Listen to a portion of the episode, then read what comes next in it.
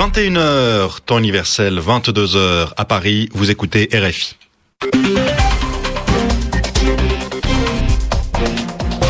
Antoine Janton. Bonsoir et bienvenue dans cette nouvelle édition du journal en français facile, journal présenté ce soir avec Loïc Bussière. Bonsoir Antoine, bonsoir à tous. À la une de l'actualité, de nouvelles mesures d'économie annoncées en Grèce. Lucas Papademos l'a dit dans son discours de politique générale ce soir. Le chef du nouveau gouvernement l'a prononcé devant le Parlement à Athènes. Le début des négociations en Italie, elles sont menées par Mario Monti. Il est chargé de former un gouvernement.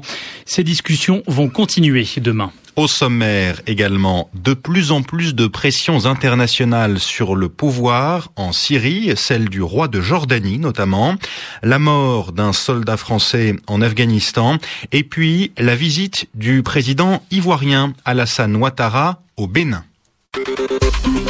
Le journal en français facile. Les trois Français libérés la nuit dernière au Yémen sont rentrés en France. Leur avion a atterri près de Paris il y a une heure et demie. Ces trois employés d'une organisation humanitaire, Triangle, ont été accueillis par le ministre français des Affaires étrangères. Ils avaient été enlevés le 28 mai dernier dans l'est du Yémen, comme l'explique Christian Lombard, co-directeur de l'association Triangle. Il répond à Jean-François Cadet. Il s'agit de trois personnes, de trois humanitaires aguerris, entre guillemets, c'est-à-dire que ce sont des gens qui ont déjà conduit des missions similaires dans d'autres pays par le passé, avec d'autres organisations telles que la nôtre. Ce sont des humanitaires, entre guillemets, professionnels. Ils ont tous les trois un diplôme d'ingénieur, agronome, hydraulicien et ingénieur des mines. Et ils travaillaient sur un programme de relance des activités agricoles dans la Dramout. C'est une région qui a été frappée par des inondations importantes en 2008. Après l'enlèvement, euh, Triangle avait suspendu ses programmes au Yémen. Est-ce que vous pensez aujourd'hui les reprendre?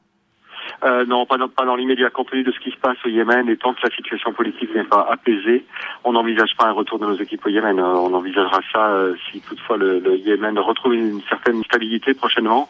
Peut-être qu'on envisagera un retour partiel de nos équipes, mais il n'en est pas question pour le moment. Christian Lombard, co-directeur de l'organisation humanitaire Triangle, il était l'invité de Jean-François Cadet dans RFI Soir. Un soldat français est mort aujourd'hui en Afghanistan. Il a été tué lors d'une opération menée dans la province de Kapisa, dans le nord-est du pays. Son décès porte à 76 le nombre de militaires français morts en Afghanistan depuis le début de l'intervention militaire internationale. C'était il y a dix ans. Les pressions internationales sont de plus en plus fortes sur la Syrie. L'Union européenne a pris de nouvelles sanctions aujourd'hui. Ces sanctions touchent 18 dirigeants syriens, des militaires essentiellement. L'Union leur interdit de venir en Europe et bloque l'argent qu'ils possèdent sur le continent. Par ailleurs, le roi de Jordanie demande au président syrien, Bachar el-Assad, de quitter le pouvoir et de préparer la suite. Il est le premier dirigeant arabe à le faire. Il l'a dit aujourd'hui dans un entretien accordé à la BBC, une chaîne anglaise de télévision.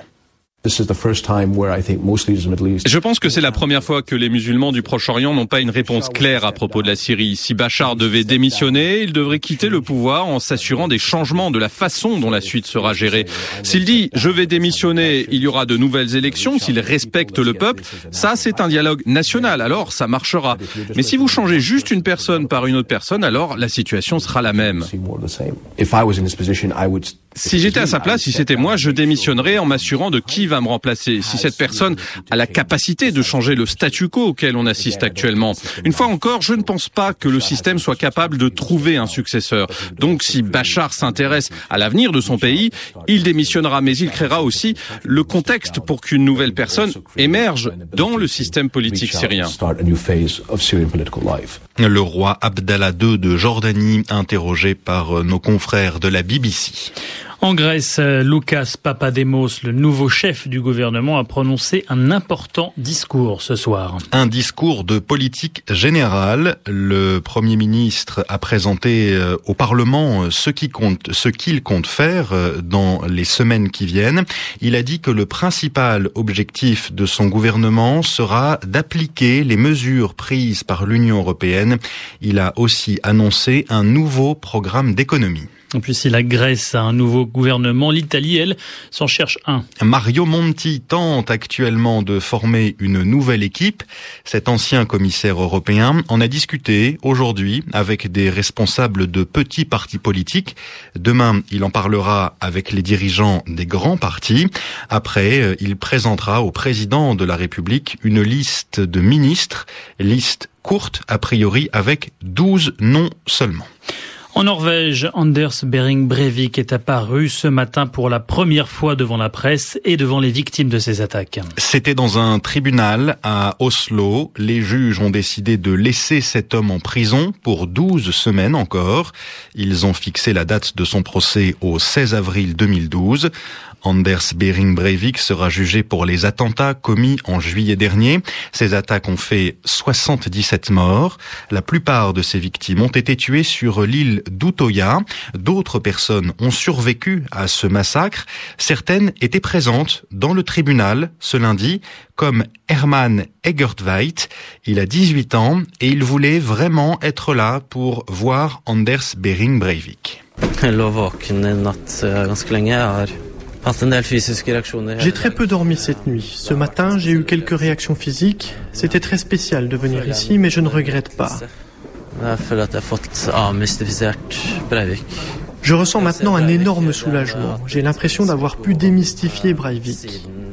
J'ai toujours souhaité le revoir. Depuis le 22 juillet, je crains pour ma vie et le fait de le revoir aujourd'hui va, je pense, m'aider à me rendre compte que cette crainte est tout à fait irrationnelle. Breivik m'est apparu tel qu'il est, me semble-t-il, très arrogant, très sûr de lui, avec un énorme manque d'antenne sociale. Je crois que si tout le monde l'avait vu aujourd'hui, ils auraient compris à quel point sa cause est ridicule. Hermann Egerdweit au micro RFI de Grégory Tervel. Les élections pourraient être reportées en République démocratique du Congo. Un report de quelques jours seulement en raison de problèmes logistiques. Ce scrutin présidentiel et législatif pourrait avoir lieu le 2 ou le 5 décembre. Il est normalement prévu dans deux semaines, le 28 novembre. C'est le vice-président de la commission électorale du pays qui a parlé de ce possible report. Cela dit, Jacques Joly affirme être persuadé que la date du 28 novembre sera respectée. Le président de Côte d'Ivoire est en visite au Bénin. Il est arrivé ce matin. Cet après-midi, il a rencontré les Ivoiriens qui habitent au Bénin. Il les a vus à Cotonou, la capitale économique du pays. Il les a exhortés à revenir en Côte d'Ivoire. Autrement dit, il a tenté de les convaincre de rentrer chez eux. Reportage à Cotonou, Raïsak Bedji.